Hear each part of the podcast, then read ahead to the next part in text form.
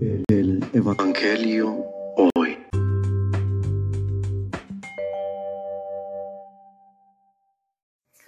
Del Santo Evangelio según San Lucas. En aquel tiempo, la multitud rodeaba a Jesús en tan gran número que se atropellaban unos a otros.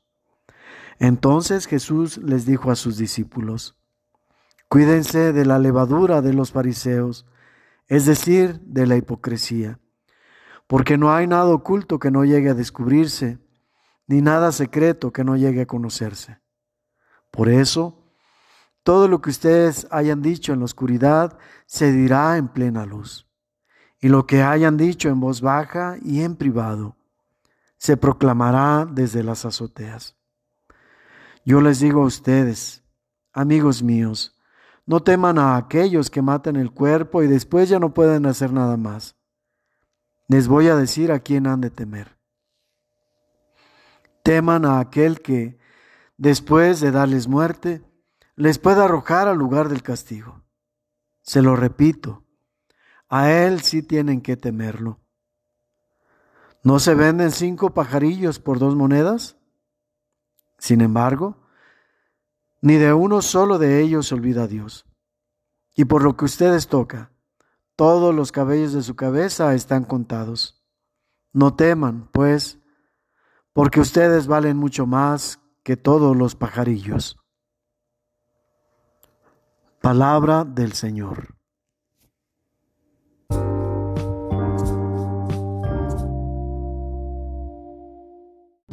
La situación hoy.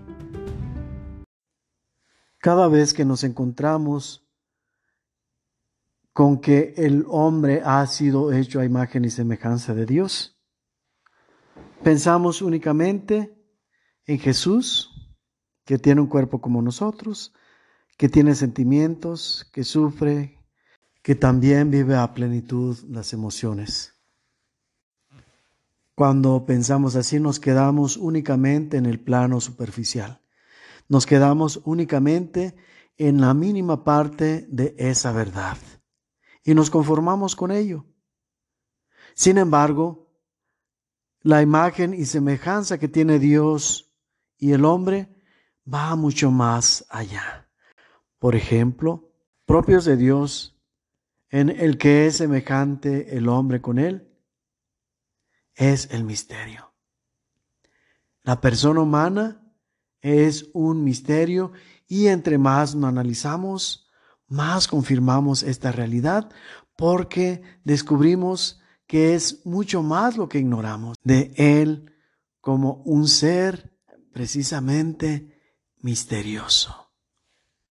Uno de los misterios es que hay algunas cosas innatas que van implícitas en el ser humano, en la persona humana. Y una de ellas es el que de cierto modo somos conscientes del bien y del mal. Esto lo podemos encontrar como una respuesta al amor de Dios que ha depositado en nuestro interior.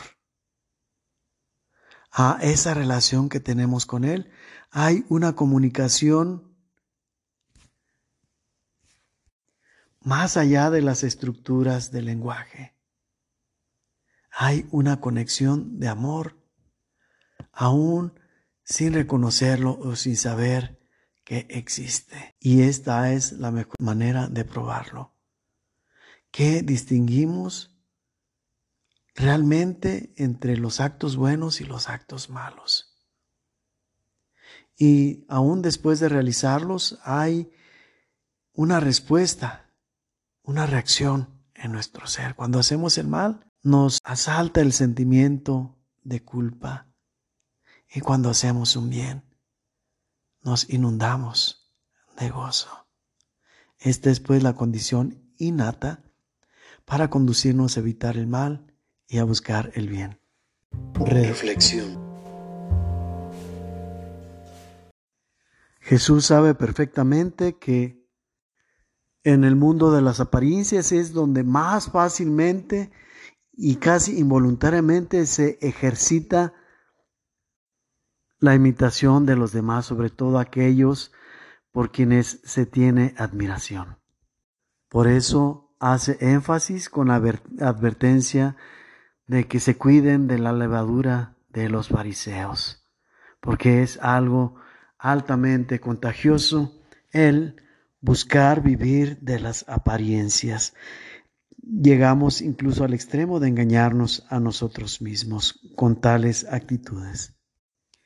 Por deducción podemos entender que hace también énfasis a la vez en que seamos transparentes, en que busquemos vivir en la verdad, que busquemos estar conscientes de que ciertamente somos seres débiles, pero también que Dios es perfecto y es omnipotente. Y por ello tenemos que comprender que no estamos solos, que en la debilidad siempre vamos a contar con la fuerza de Dios. Por eso el anuncio de Jesús, que lo que se hace escondidas, lo que se dice en secreto, saldrá a la luz, porque es una manera de recordarnos y a la vez exhortarnos a que en cada momento tengamos presente que Dios está atento a nosotros, atento a lo que hacemos, atento para acudir al primer indicio en que le solicitemos ayuda, colaboración, su compañía. Otro elemento importante a tener en cuenta es que mientras estamos en este mundo, Dios conoce incluso lo más oculto y lo más secreto de nosotros mismos. Pero en el reino de los cielos, todos los que llegan a participar de Él conocen todo de todos y en ese momento se va a revelar toda la verdad de cada uno. En ese momento todo lo oculto va a quedar el descubierto y todo lo que se haya hecho en lo secreto, en el silencio, habrá de ser, habrá de haber sido escuchado por todos entonces el esfuerzo que hayamos hecho por siempre conducirnos por el bien quedará manifestado como la gratitud profunda de que Dios estuvo a nuestro lado. Hecho. Si realmente reconociéramos que Dios ha puesto en nosotros la intuición para reconocer el mal y diferenciarlo del bien antes, durante y después de los actos, seguramente no caeríamos en consentir el mal y buscaríamos siempre dejarnos conducir, mover y dirigirnos hacia el bien. Y es que hay otros factores, otros elementos que afectan nuestra voluntad, pues nos atraen a veces con mucha fuerza, a veces con menos, pero influyen de cierto modo en nuestra decisión en contra del mal y a favor del bien. Uno de ellos es el buscar que nuestros actos negativos no sean descubiertos. Y, por otro lado, buscar, en contraste, que los actos buenos sean observados por los demás. Pues en el fondo también buscamos el elogio, y más que el elogio, el reconocimiento de los demás. El problema en esta situación radica en el objeto de nuestro ocultamiento y nuestra manifestación. Nos quedamos únicamente en el ser humano y con esto estamos participando del embrujo de las apariencias. El error, el pecado en esta situación es que le estamos dando más importancia al hombre que a Dios. Le estamos dando mucho más importancia a la criatura que al Creador. Y esto está más acentuado en nuestros tiempos, pues recordemos que en nuestra cultura, en nuestros tiempos actuales, juega un papel protagónico la cultura de la imagen, pero una imagen solamente ante los hombres, una imagen para aparecer en sociedad, una imagen para jugar el rol de lo que queremos ser, olvidando lo que verdaderamente somos. Es decir, nos volcamos en el querer ser y dejamos de vivir el ser.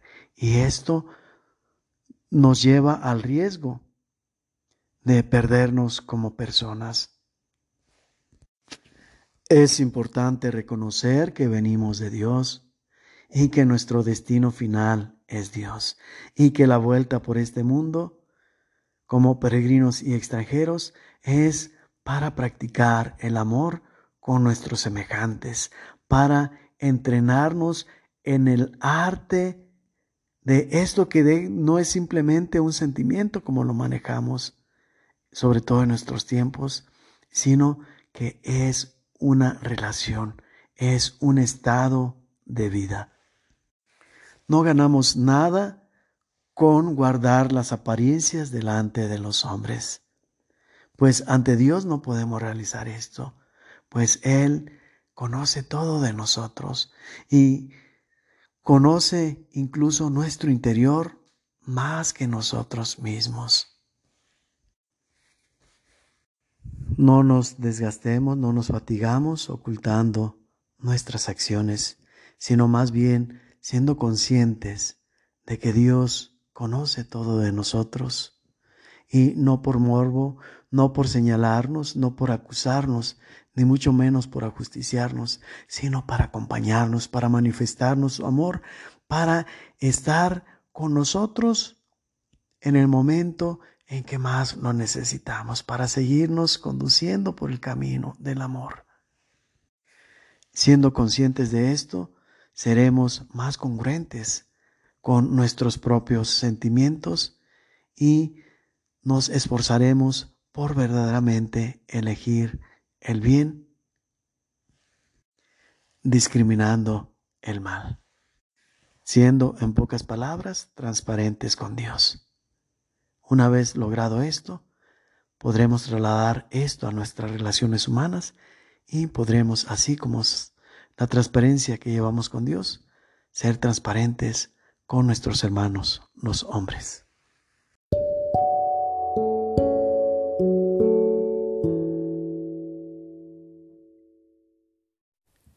Dios te asista con su fuerza y te bendiga en el nombre del Padre, y del Hijo, y del Espíritu Santo.